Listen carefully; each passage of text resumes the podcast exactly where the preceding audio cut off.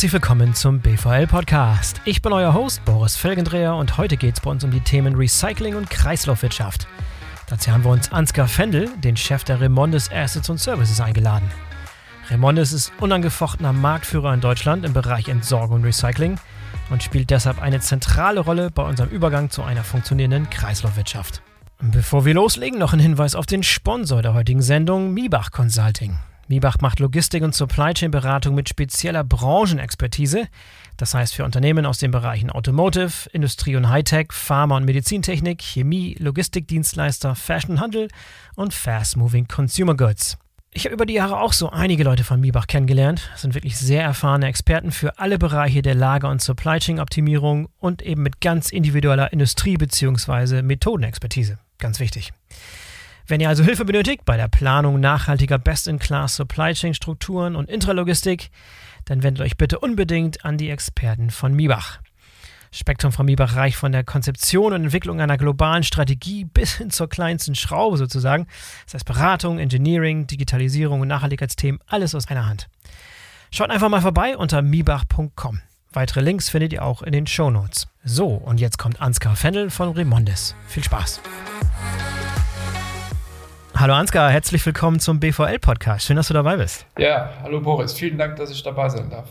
Ich freue mich. Sehr gerne, sehr gerne. Ansgar, du bist Geschäftsführer bei der Remondes Assets and Service GmbH. Remondes ist der größte oder sogar mit Abstand der größte Entsorgungs- und Recyclingkonzern in Deutschland. Kannst du uns vielleicht als Einstieg einmal kurz die Gruppe und eure Aktivitäten vorstellen? Ja, das mache ich gerne. Ähm, Remondes ist erstmal ein Familienunternehmen. Das bedeutet, da gibt es eine Familie, die Familie Redmann die, die Eigentümer dieses Unternehmens sind. Und die Familie hat das Unternehmen auch gegründet. Es gibt noch einen Seniorchef, Norbert Redmann, der in den 50er Jahren angefangen hat, also lange vor meiner Zeit, Boris. Und heute sind noch die Söhne im Unternehmen tätig. Unter anderem mein direkter Boss ist der Ludger Redmann, der auch der Vorstandsvorsitzende ist. So, was tun wir? Wir sind ein Unternehmen der Kreislaufwirtschaft, Wasserwirtschaft und wir bringen noch sonstige Dienstleistungen. Ich kann das mal ganz kurz erläutern. So, wie nimmst du eigentlich immer Remondis wahr? Du stehst im Stau und da steht da wieder so ein Müllsammelfahrzeug ja. und bewegt sich nicht. Ja. und dann siehst du ein weißes Fahrzeug mit Remondis drauf und sagst, die haben mir jetzt gerade noch gefehlt, ich habe einen wichtigen Termin. Ähm, so werden wir jetzt nicht immer wahrgenommen, aber wir werden erstmal wahrgenommen mit unseren Sammelfahrzeugen. Mhm. Aber im Unternehmen, wie du vielleicht im Hintergrund jetzt auf der Zuhörer kann das nicht sehen, auf dem Bild siehst, äh, wir sind ein Unternehmen, was sehr, sehr viele Rohstoffe, Recycling-Rohstoffe erzeugt aus Abfällen und die wieder in den Wirtschaftskreislauf zurückführt. Das Zweite, was wir mhm. tun, ist, ist natürlich jetzt sehr aktuell. Wir produzieren sehr, sehr viele erneuerbare Energien aus Abfällen. Das Dritte, also neben dem Recycling, Energieerzeugung aus erneuerbaren Prozessen, ähm, dann muss ich gleich das auch ein bisschen einschränken, was wir tun da. Aber das können wir im Laufe des Gesprächs sehr weiter diskutieren. Bringen wir noch weitergehende Dienstleistungen, was Sie wenigstens zum Beispiel wissen, wenn Sie heute eine Einweg-Pfandflasche zurückgeben und das in Automaten stecken, dann machen wir in der Regel die Abrechnung für die großen Inverkehrbringer wie Discounter oder Flaschenhersteller und dergleichen mehr. Wir bringen aber auch Dienstleistungen im Bereich Instandhaltung von großen Industrieanlagen, im Bereich Altlastensanierung und so weiter. Wasserwirtschaft, da komme ich zum Schluss, das habe ich jetzt noch nicht betont. Wir sind aktiv im Wassergeschäft. Dort sind wir sowohl in der Trinkwasserversorgung aktiv als auch in der Abwasser Entsorgung oder Verwertung, Aufbereitung bis hin zur Klärschlammaufbereitung. Jüngstes Projekt, was wir haben, ist die Wiedergewinnung von wertvollem Phosphor aus Klärschlamm. Ich hoffe, damit so halbwegs mal dargestellt zu haben, was wir tun. Ja, wie lange bist du schon im Unternehmen? Ja, ich bin in Anführungszeichen fossil. Äh, ja, Sehr schön. ja, sowas gibt es. Also kein fossiler äh, Brennstoff? Nein, fossil. kein fossiler Brennstoff. Ja, und ich, also ich bin jetzt schon fast 30 Jahre im Unternehmen, habe sehr, sehr viele Stationen durchgeführt, sehr interessante. Und das war für mich immer spannend und es bleibt spannend. Dann hast du, wenn du so lange im Unternehmen bist, dann hast du sicherlich auch noch die Zeit erlebt, als Recycling-Wertstoffe nicht denselben Stellenwert hatten wie Primärrohstoffe. Das hat sich auch im Laufe der Zeit, diese Denke hat sich geändert. Was hat sich da so im Bewusstsein der Verbraucher, der Allgemeinbevölkerung, mhm. aber auch bei Unternehmen inzwischen so getan? Ähm, das würde ich nicht so hart sehen. Recycling gab es schon immer. Das gibt es schon seit 3000 Jahren oder 4000 Jahren. Also nehmen wir Eisen, also Metalle. Mhm. Das war schon mhm. immer so. Ähm, oder Gold oder was auch immer. Aber auch in den 90er Jahren war Recycling schon ganz vorne. Ähm, vielleicht nicht so im Bewusstsein. Bestes Beispiel ist die Zeitung. Tageszeitungen bestehen heute aus 100% Altpapier.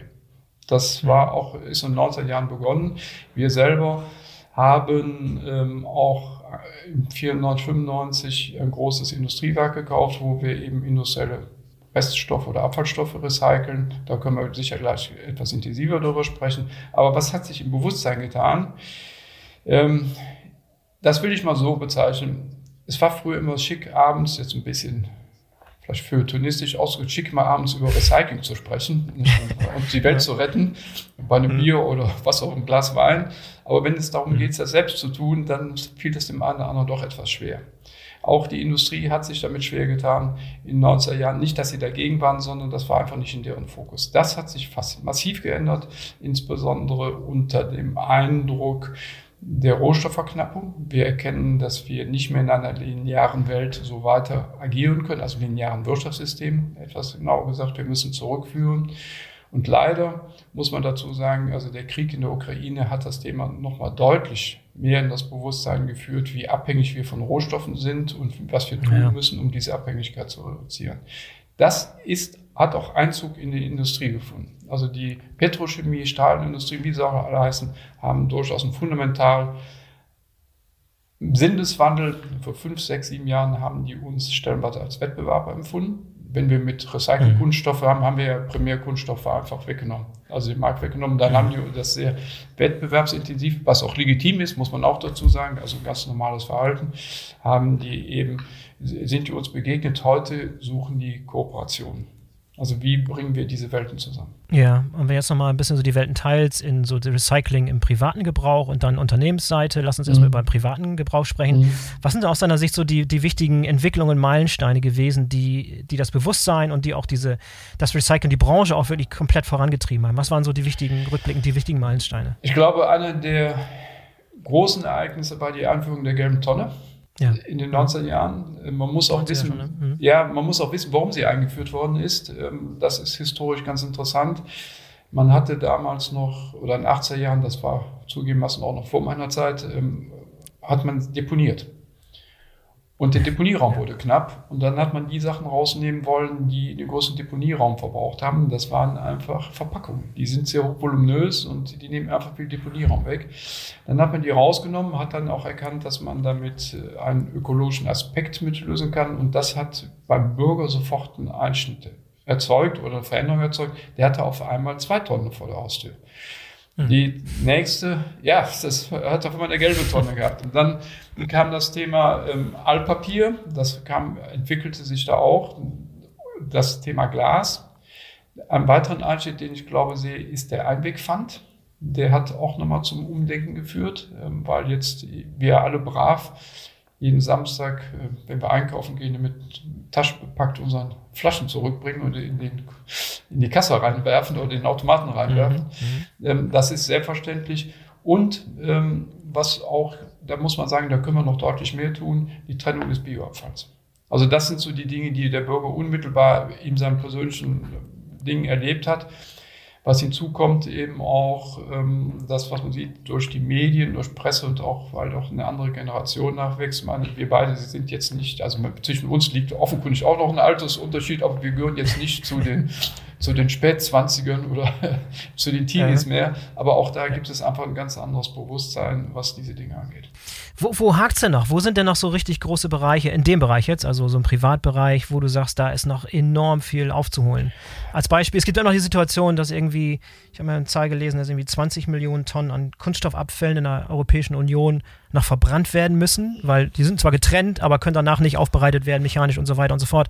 Was sind auch so, so Bereiche, so offensichtliche Bereiche, wo wir noch aufzuholen haben? Also das muss man ein bisschen korrigieren mit den 20 Prozent äh, oder 20 Millionen Tonnen, die verbrannt werden müssen. Ähm, wir haben in Deutschland ein System, auch die Niederländer haben das, auch es gibt durchaus auch andere Länder, die haben auch solche Systeme, haben ein System, wo wir schon sehr hohe Erfassungsquoten haben.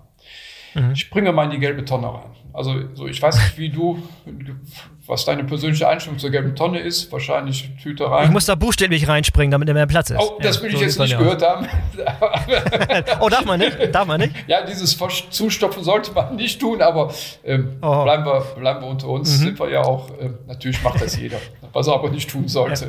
Ja. Ähm, also nehmen wir mal die gelbe Tonne. Ähm, wenn man sich die gelbe Tonne anschaut, da befinden sich ja Gegenstände des täglichen Lebens. So, was können wir als Privatleute tun, als Konsumenten? Wir können natürlich auch den großen Inverkehrbringern, den Discountern und wie auch immer klar machen, das passiert zurzeit, dass bestimmte Verpackungen einfach nicht erwünscht sind. Mhm. Nicht, also ähm, es gibt durchaus ähm, auch ein Lebens äh, der Art des zu Lebens ist ähm, sehr stark auf Convenient ausgerichtet. Convenient bedeutet immer Verpackung. Nicht, also wenn ich heute ähm, Materialien angeliefert bekomme, sind die immer sehr stark verpackt. Das spricht auch nichts gegen, aber die Verpackungen sind nicht unbedingt immer recyclingfähig. Der Klassiker kennt jeder, ähm, die berühmte Kaffeetüte. Nicht, also die, ja, also die Kaffeeverpackung. Also wenn der gemahlene Kaffee vakuumverpackt angeliefert wird oder ähm, Verpackungen für Lebensmittel, die frisch gehalten werden müssen. Das sind in der Regel Multilayer-Anlagen. Multilayer heißt, sie bestehen aus verschiedenen Materialien. Verstanden. Sehr, sehr, ja. sehr dünn. Die haben eine hohe, tolle Funktionalität. Die halten frisch, die verhindern, dass das Material anfängt, sich zu verschieben. Aber diese Materialien kriegt man nicht auseinander. Ein mhm. anderes Beispiel. Ähm, ich weiß, fährst du Fahrrad? Hin und wieder, ja. So, Fahrräder sind heute aus TFK stellenweise gebaut. Mhm. Wahnsinnig guter Werkstoff, also es gibt noch andere Dinge, aber den auseinanderzubekommen ist extrem kompliziert. So, wie, so gut wie gar nicht möglich. So, und daher kann der Konsument vieles tun in seinem eigenen Bereich, in dem er hingeht und sagt, ah, ich möchte auch die Politik auffordern, dass sie A, die Biotonne überall einführt. Das ist nämlich nicht der Fall. Also die getrennte Bioabfallsammlung, das sollte man tun. Zweitens mhm. kann er auch bewusst auswählen, also welche Verpackung er nimmt und nicht nimmt und wir erkennen zurzeit auch eine Veränderung im Verhalten. Ähm, die großen Retailer und die großen äh, Produzenten, Verpackungsproduzenten stellen sich langsam aber sicher darauf ein. Aber wir müssen uns vielleicht auch darüber im Klaren sein, wenn wir Umweltschutz wollen, wenn wir Klimaschutz wollen, wenn wir Nachhaltigkeit wollen, dann müssen wir uns an die eigene Nase packen und dann müssen wir uns vielleicht von der einen oder anderen liebgewonnenen Bequemlichkeit verabschieden. Ja, was passiert denn mit dieser besagten Kaffeetüte, wenn die bei euch landet? Also ich bin ganz diszipliniert und stopfe die in den gelben ja. Sack oder die gelbe Tonne, kommt bei euch an und dann geht es in die Sortieranlage und wird dann aussortiert, weil es nicht getrennt werden kann? Doch, die, ähm, die Sortieranlagen, das sind heute, das sollte eben klar sind, Fabriken. Also wir haben, äh, mhm. die haben, fahren heute 120, 140.000 Tonnen, aber damit jedem klar ist, was das heißt, das sind 1,2 bis 1,4 Millionen Kubikmeter, weil das Material so leicht ist. Also Riesenmengen, die da verarbeitet werden. Mhm. Ähm, das sind Fabriken, da haben wir in der Regel auch den Wettbewerb, da sind wir nicht alleine, fast so zwischen 25 und 30 Sortierroboter drin. Also sind etwas anders, als man sich das vorstellt, aber die, die, die Stoffströme trennen. So was tun wir. Wir trennen Kunststoffe in verschiedene Fraktionen. Wir trennen jetzt besagte Tüte. Wenn sie aluminiumhaltig ist, landet sie dann bei den aluminiumhaltigen Verpackungen, die dann weiterverarbeitet werden. Aber da geht eben viel bei verloren. Wenn sie nicht aluminiumhaltig sind und sie sind zudem auch noch tiefschwarz und haben möglicherweise noch eine Sonderschicht drauf, ähm, dann kann sein, dass die Maschinen das nicht erkennen. Da gibt es einfach technische Grenzen. Dann landet das in der Fraktion, die thermisch verwertet werden muss. Aber der größte Teil der Kunststoffe, die wir heute haben, das sind die Folien, das sind die Behälter, die werden aussortiert und gehen dann wieder ins mechanische Recycling. Metalle, einfach, also getrennt nach Aluminium oder nicht Eisenmetalle und magnetische Metalle gehen dann wieder in die Metallverwertung oder äh, Stahl- und Schrottverwertung. Äh, Papier, was auch dort landet, ähm, geht wieder in die Papierverwertung. Da muss man dazu sagen, das ist etwas begrenzt in der, in der Möglichkeiten dieses Papiers. Das Papier ist verunreinigt mit Lebensmitteln. Und wenn so eine Tonne mal eine, eine Woche im Sommer schön steht, dann wird die auch ein bisschen lebendiger. Ähm, nicht, da fängt natürlich alles an zu gären und so weiter. Das ist normal, da sind ja Lebensmittelreste drin. ja, muss man eigentlich ein schlechtes Gewissen haben, wenn man einen Joghurtbecher entsorgt, wo noch ein bisschen Joghurt drin ist, oder soll man lieber nein, ausspülen? Nein. Was ist da die Empfehlung? Nein, das tust du, das, das lässt du natürlich alles schön drin. Aber was man tun sollte, ist, Nehmen wir mal ein schönes Beispiel, das kann der Privatkonsument tun. Also wenn man einen Joghurtbecher nimmt, da gibt es welche, die haben eine Papierbanderole drauf. Die Maschinen, die Sortierroboter erkennen die Oberflächen, aber nicht das ganze Produkt. So, die würden in diesem Fall Papier erkennen und würden das dann also falsch abtrennen. So, dann müsste es nachsortiert mhm. werden. Also was man tun sollte, ist durchaus das Papier von einem Joghurtbecher trennen. Das macht, das ist wirklich sinnvoll. Und wenn man noch einem Gefallen tun kann, noch den Aludeckel abziehen.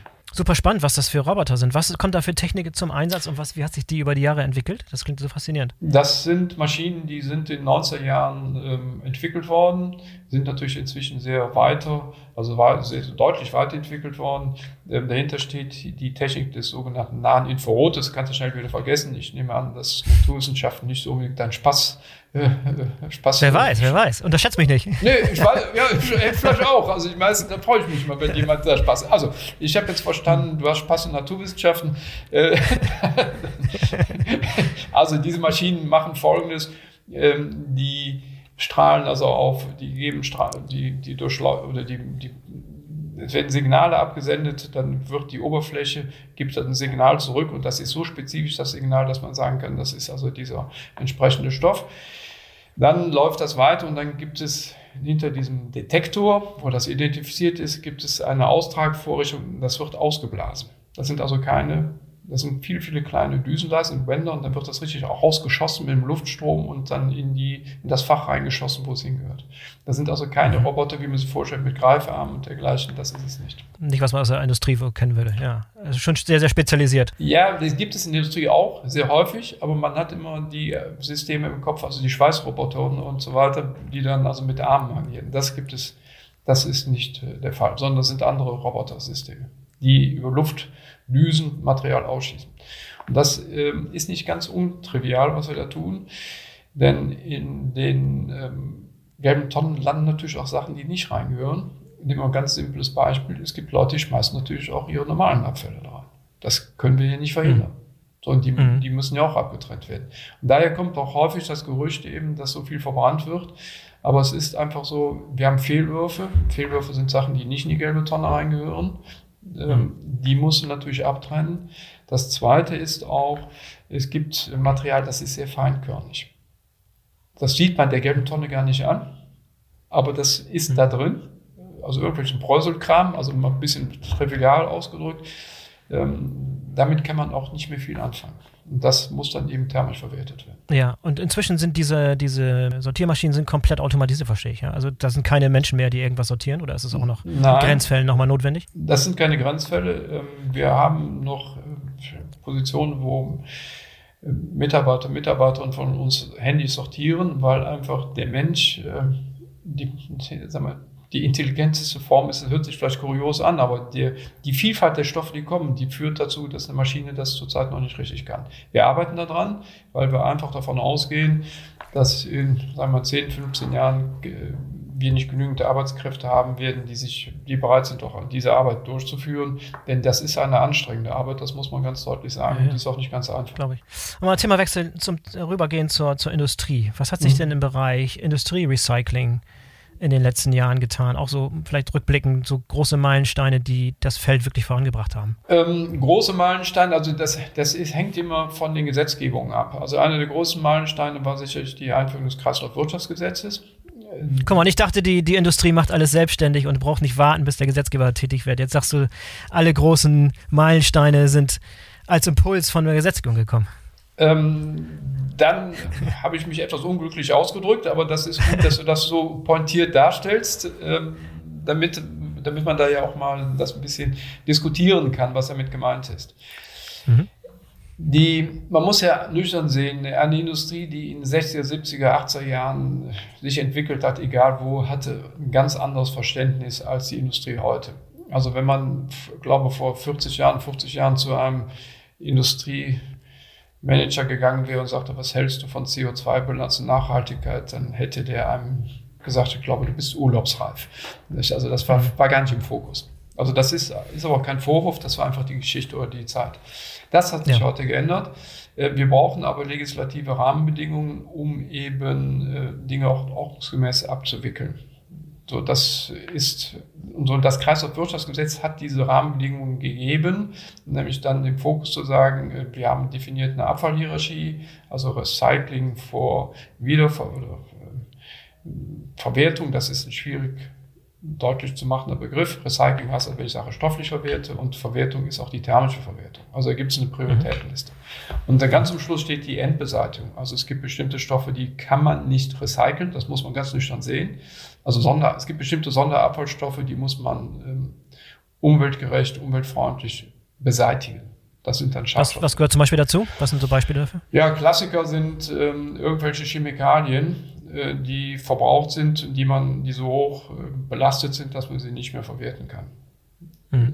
Und die werden dann eben in Sondermüllverbrennungsanlagen ähm, thermisch vernichtet, wenn man das so will. Mhm. Und das aber schadlos. Schadlos heißt also, die Umwelt darf nicht beeinträchtigt werden.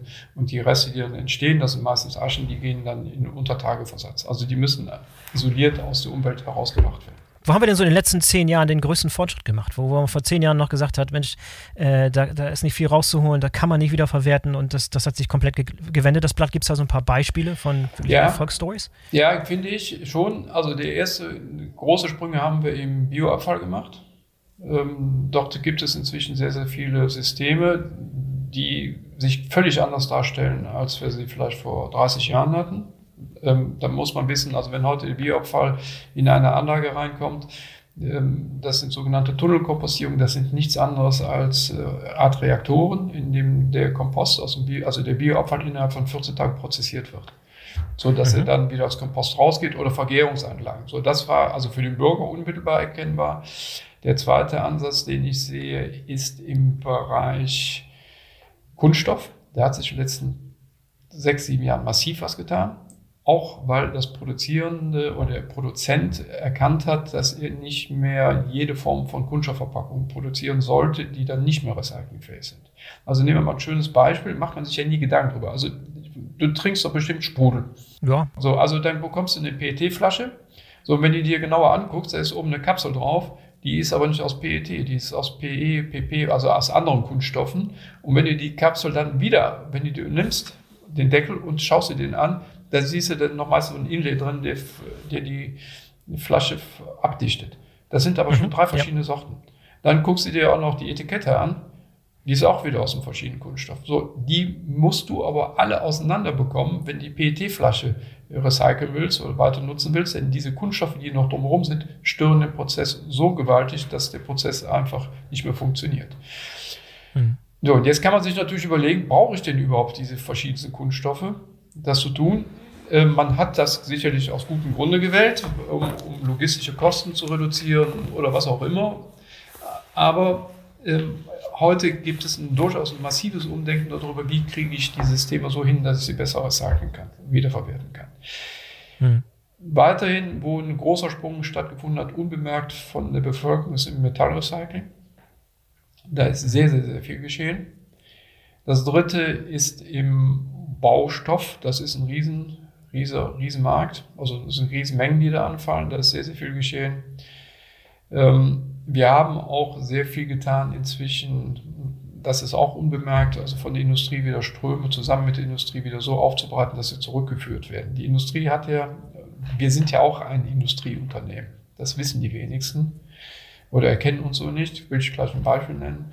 Die Industrie hat natürlich versucht, ähm, Stoffe, die sie abgibt, möglichst so zu erzeugen, dass sie wieder im Kreislauf zurückgeführt werden können. Denn also wenn ich eine Chemikalie kaufe oder einen Rohstoff kaufe, bezahle ich den einmal und wenn ich dann den als Verschnitt oder Abfall habe, dann kostet der mich und diese Kosten mhm. können ja reduziert werden. So da gibt es, ähm, das sind so die Highlights fundamental verändert sich, hat sich die Einstellung der Menschen inzwischen. Also seit den fünf, sechs Jahren erkennen wir deutlich die Nachhaltigkeitsdiskussion, die Diskussion CO2-Einsparung. Das sind so Dinge, die helfen sehr. Ja, inwieweit arbeitet ihr denn gemeinsam mit der Industrie zusammen und von vornherein schon das Thema kreislaufwirtschaftlich anzugehen, dass es nicht nur ums. Recycling geht, sondern von vornherein schon Dinge zu verhindern, die im Nachhinein äh, weiter downstream zu Problemen führen? Wie, wie weit ist da schon die Zusammenarbeit zwischen euch und der Industrie beispielsweise? Also die haben wir schon lange jetzt will ich mal ein Beispiel nennen, was die wenigsten wissen. Ähm, du siehst ja hinter, im Hintergrund so ein schönes Werk mit diesem blauen Behälter auf meinem Hinterbild. So, das ist das Lippewerk. Dort betreiben wir eine industrielle Kreislaufwirtschaft und nehmen im Jahr knapp 1,2 Millionen Tonnen auf und bringen wieder 800.000 Tonnen raus als rohe Grundstoffe. So, das ist, also, darum sind wir eigentlich auch ein industrielles, also ein Industrieunternehmen. Also ein Teil der Industrie machen wir aus. Und zurück zu der Frage. Ähm, wir haben in letzter Zeit doch einen deutlich intensiveren Austausch über die Fragestellung, also wie kriegt man Produkte hin, dass man sie besser zurückführen kann. Es gibt leider ein schönes Schlag, nee, es gibt ein Schlagwort, das kennst du, Design for Recycling. Jeder sagt prima, machen wir Design for Recycling. Nur bisher hat noch keiner gesagt, was darunter zu verstehen ist. Also ich habe, du hast eine andere Vorstellung darüber, ich habe eine andere Vorstellung, ich weiß, was ich technisch brauche. Ähm, so, dass wir versuchen gerade mit der Industrie einen Dialog anzufangen, paar Standards, Regeln festzulegen, was Design for Recycling ist. Mhm. Das Zweite ist, ähm, man darf eins nicht vergessen, Produkte, die wir heute bekommen, die müssen eine bestimmte Funktionalität erfüllen. Also ich sehe jetzt in dem Bild ein schönes Mikrofon, das ist wahrscheinlich perfekt, funktioniert toll. Ähm, unter Recycling-Gesichtspunkten würde ich sagen, naja, ähm, das ist eine Herausforderung. Ja, hatte ich mir jetzt keine Gedanken gemacht. Ich hoffe, das hält bis in alle Ewigkeiten und wird ja. nie wieder zurückgeführt werden müssen. Nein, nein, ist, nee, da kann man ja mal, man ja. muss, sagen wir, die Produkte fallen ja an, jeder kennt sie ja auch im täglichen Leben. Ähm, du brauchst eine bestimmte Funktionalität und den Spagat müssen wir machen. Also Klassiker, ähm, weiß jeder Funktionalkleidung, also diese Outdoor-Kleidung. Ne? Tolle Geschichte, frierst nicht mehr, wirst nicht mehr nass, Wind stört dich nicht. Aber schau dir mal an, wie viele Stoffe da verbaut sind, wie die verbaut sind. Allein das, die Textilien, da ist ein UV-Schutz drauf, da ist ein Wasserschutz drauf, da ist ein Farbschutz drauf, eine Farbe drauf. Das ist schon eine komplexe Geschichte, darauf eben da eine hundertprozentige Recyclingfähigkeit hinzubekommen. Wird wahrscheinlich auch nie möglich sein. Wir können besser werden. Ja. Wir können daran arbeiten, besser werden, aber wir müssen auch im Auge behalten, dass wir eine Funktionalität der Stoffe ähm, beibehalten müssen. Ja, wie sieht es mit dem Thema Elektrofahrzeuge aus? Das ist ja auch viele Diskussionen, was mit den Batterien und mit den neu, also neue Art von Fahrzeug sozusagen, das ganz anders verwertet werden muss als ein herkömmlicher Verbrenner. In dem Geschäft seht ihr auch, ne? Also Schrott ja. und äh, alte Automobile. Was ist da so zu beachten? Das ist, ähm, ja gut, jetzt ist die Zeit kurz. Ich versuche mich kurz zu halten. Also, ja.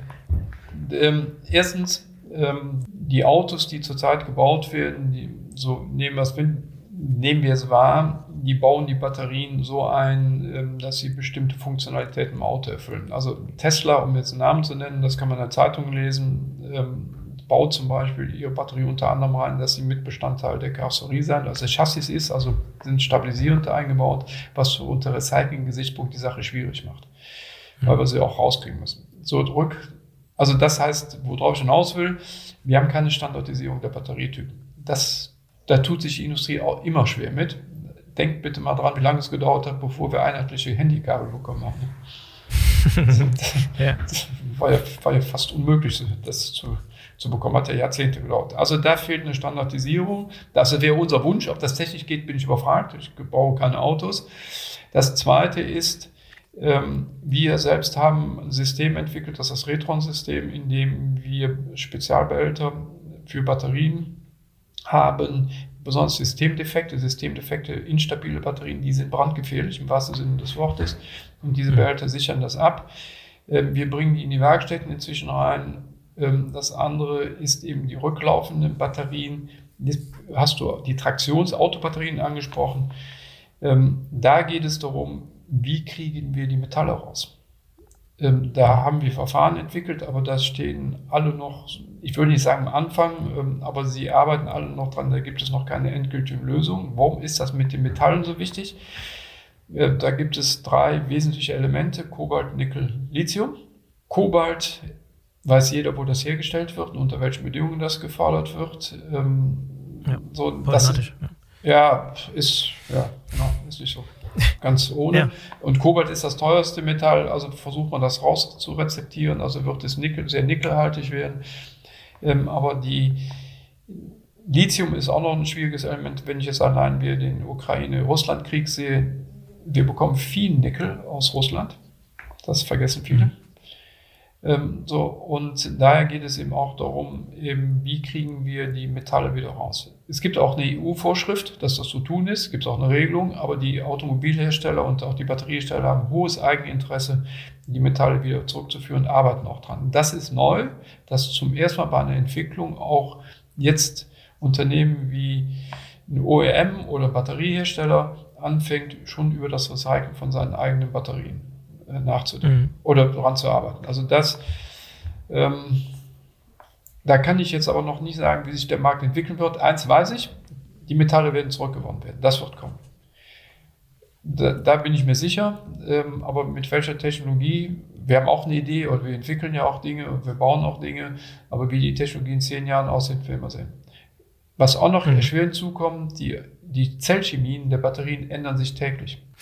Ja, und dann, dann stellt sich natürlich auch die Frage, wenn sich das täglich ändert, wie habt ihr darüber einen Überblick? Also wenn diese Fahrzeuge zurückkommen, gibt es irgendeine Art von Informationsaustausch zwischen den Herstellern und euch, die letztlich da mit dem Kram zurechtkommen müssen? Ja, die, oder müsst ihr das irgendwie also selber Man denkt darüber nach oder selber an einem Tracking-System, also dass jede Batterie irgendein Tracking-System hat, das man dann auslesen, das auslesen kann. Da gibt es also unterschiedliche Ansätze.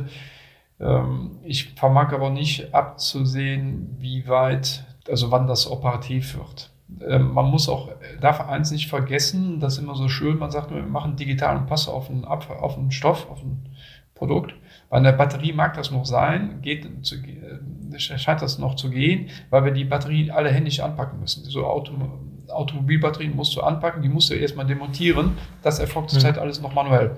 So, da kann man mhm. auch sicherlich ein Tracking-System sehr schnell identifizieren. Bei anderen Dingen, nehmen wir eine E-Bike-Batterie. Wenn die hin ist, dann landet die im Wertstoffhof oder wo auch immer sie nimmt. Aber die kriegen wir nie in der Position so schnell hin, dass wir die auslesen können. Und die, die Informationen fehlen da auch. Die mhm. gibt es nicht. Und also wäre ein Weg, äh, vielleicht in Form von Blockchain, na gut, das hätte vielleicht noch ein paar andere Geschichten, äh, würde das miteinander verbinden, aber ich, wir vermögen noch nicht so richtig abzusehen, wie schnell operativ das wird. Ein Wunsch ist es, aber ob es so wird, müssen wir noch dran arbeiten. Ja, hat dieser digitale Pass irgendwo anders mal funktioniert? Also ich will nicht sagen, dass ich alles weiß. Nee, ich, ich weiß sogar, dass ich nicht alles weiß, das ist sicher. Also, ähm, also meines Wissens nach ist das noch nicht operativ. Der digitale Pass hört sich attraktiv an, aber das ist schon ein dorniger Weg, das umsetzen zu können. Es ist auch immer die Frage, ähm, was jemand bereit ist, ähm, bekannt zu geben. Also das ist ja auch verständlich, wenn ich ein Batteriesystem entwickle und habe eine Chemie entwickelt, habe da, ich weiß nicht was, Millionen oder Milliarden reingesteckt, dann ja. will ich das natürlich nicht unbedingt eben auf die Nase binden, äh, den Wettbewerbsvorteil zu halten. Da gibt es ja auch einen Spagat, den man da sehen muss. Ne? Ja, ja. Siehst du, dass wir irgendwann mal zu dem Punkt kommen oder es, wird das ein Hindernis sein, was, was sich irgendwie nie lösen lässt? Dass irgendwie alle gar nicht bereit sind, äh, Informationen darüber zu tauschen, weil es letztlich egal ist, was downstream passiert? Oder wird irgendwann das Bewusstsein da sein oder der Anreiz so groß sein oder vielleicht wird der Gesetzgeber um die Ecke kommen und das verpflichtend machen? Was, was siehst du da? Ich, ich glaube, also das ist jetzt Glaube, dass meine Erwartungshaltung, dass das kommen wird. Dass auch selbst der Hersteller sagt, ich habe einen Nutzen davon. Mhm. So, er, er, sieht ja auch die Nachfragesituation, er sieht ja auch, wie, wie Menschen denken. Ähm, dass der Gesetzgeber da regulierend einwirkt, wird, bin ich mir ziemlich sicher, dass das auch noch passieren wird.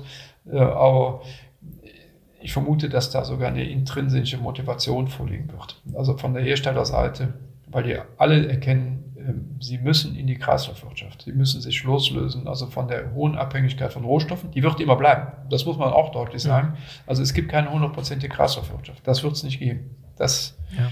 Schon gar nicht in Deutschland mit unseren niedrigen Rohstoffvorkommen. Wir sind ja eigentlich ein relativ rohstoffarmes Land, wenn wir nicht immer eine Art von Abhängigkeit haben. Ja, das ist das eine, aber es gibt, äh, was häufig vergessen wird, es gibt auch ein paar Naturgesetze, die sprechen dagegen. ja, genau. Und Kommen wieder zurück zu ne, Ja, das ist aber das Einzige, was wirklich Bestand hat, wenn man ehrlich ist. Ne? Ja, ja. Lass uns noch kurz über die Rolle der Logistik sprechen. Unsere, viele unserer Zuhörer oder 90 bis 100 Prozent der Zuhörer sind, haben Logistik und Supply Chain Background. Ähm, welche Rolle spielt eigentlich Logistik in diesem Ganzen und wie muss sich die Logistik ändern? Ich habe gesehen, die Renus Logistics gehört auch zur Redmann-Gruppe, mhm. habe ich gesehen. Inwieweit passt die eigentlich ins Gefüge und welche Rolle spielt Logistik in dem Ganzen? Also richtig, Renus gehört, ist das Schwesterunternehmen von uns. Wir arbeiten auch mit denen in vielen Bereichen sehr, sehr eng zusammen. Die Logistik ist essentiell. Ist, auf, die ist, die, auf die kann man gar nicht verzichten. So, die Logistikketten, die wir haben, sind, jetzt spreche ich von Remondis, wir haben eine Sammellogistik. Da muss man sich also vorstellen, also wir haben viele, viele Anfallstellen, also nicht eine große Zentrale wie einen großen Warenlager und Hub, führen diesen Sammelstellen zusammen. Das in der Regel mit Spezialfahrzeugen. Also das hört sich jetzt kurios an, weil keiner ein Müllfahrzeug, also schönen Hecklader ja. als Spezialfahrzeug für, für, sich wahrnimmt, aber es ist ein Spezialfahrzeug. Ja, ja klar. Ja. Also man, man, kann das schlecht mit Möbel transportieren, dass unbeschädigt da rauskommen. Also, also es ist schon sehr speziell zugeschnitten.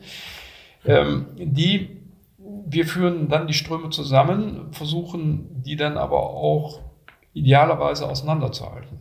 Also das heißt, es macht wenig Sinn, Bioabfall, jetzt bleiben wir mal beim Bürger, also es macht wenig Sinn, Bierabfall mit der gelben Tonne wieder zusammen abzuholen und durcheinander zu werfen. Also man muss es auseinanderhalten. ja, das wäre unsinnig. Ja, hoffentlich nicht. Ja. Mhm. Das wäre völlig unsinnig. Ähm, so, das muss man auseinanderhalten und dann kommen wir in die Situation rein, dass wir dann anfangen, Stoffströme auch zu konzentrieren auf Transfer- und Sammelstellen oder sie fahren direkt in Anlagen ähm, und dort werden die dann verarbeitet und dann kommt der nächste Punkt der Logistik. Wir müssen dann diese Stoffkrüme ja den Kunden wieder zuliefern. Und da haben wir eine Disparität.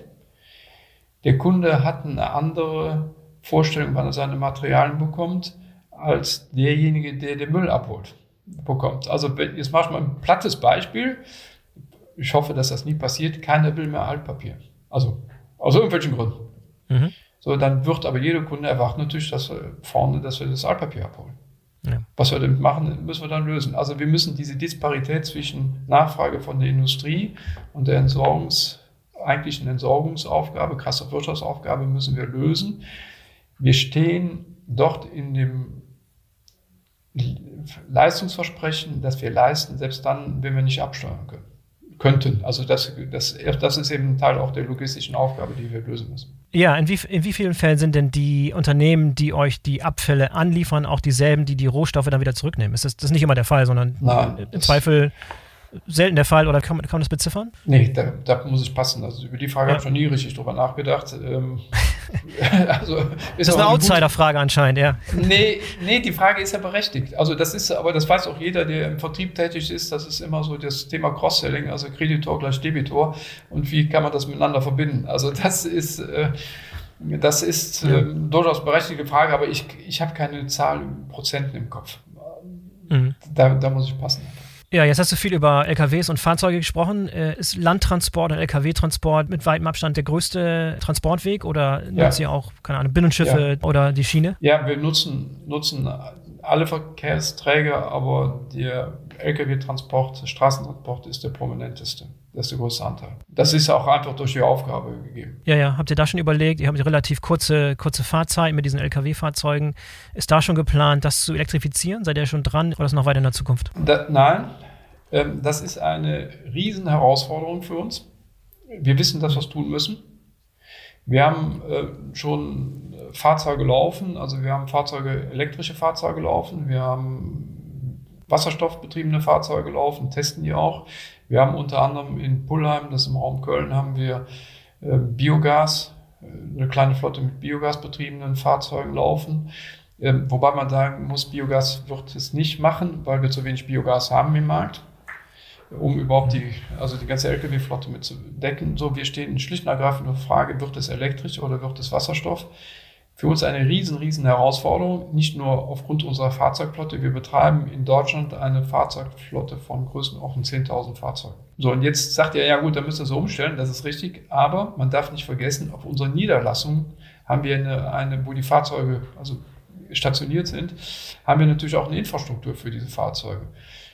Wenn jetzt Elektrizität kommt oder Elektromobilität, dann müssen wir die Infrastruktur so vorhalten, dass wir die Übergangszeit noch geregelt bekommen. Wenn jetzt noch Wasserstoff on top kommt, dann haben wir Elektromobilität, Wasserstoff und noch eine gewisse Zeit Diesel. Also das ist ein Riesenthema, ähm, wo wir uns täglich Gedanken darüber machen, wie wir das lösen. Wir wissen auch noch ja. nicht so richtig, welche Antriebssysteme sich durchsetzen. Ähm, was wir von den OEMs hören, ist, die setzen gerade in dem Lkw-Bereich, sagen wir mal, Distanz von kleiner 300 Kilometer setzen die auf Elektromobilität. Auch gerade bei eurem, bei eurem Modell, ne? Also ich meine, über Nacht ja. aufladen und dann kurze Touren und so weiter ja, die sind, anbieten. Aber in der Tat, wird, muss so da Fahrzeug, viel gemacht werden. So ein Fahrzeug fährt auch 100 Kilometer am Tag, also 110, 120 Kilometer. Mhm. aber dann eben in einem ungünstigen Wirkungsgrad, einfach weil von Tonne zu so Tonne zu fahren, kann man sich ja bildlich vorstellen, ne, dann anfahren, bremsen, anfahren, bremsen plus, äh, plus die Presse hinten drauf. Also das äh, führt schon ähm, so eine Überlegung, wie machen wir es. Bei der Elektromobilität muss man auch sehen, wir müssen sicherstellen, dass die Fahrzeuge auch mindestens eine Schicht durchhalten. Also es wäre schlecht, wenn wir sie aus dem Verkehr rausnehmen müssen. Das kriegt man wahrscheinlich hin.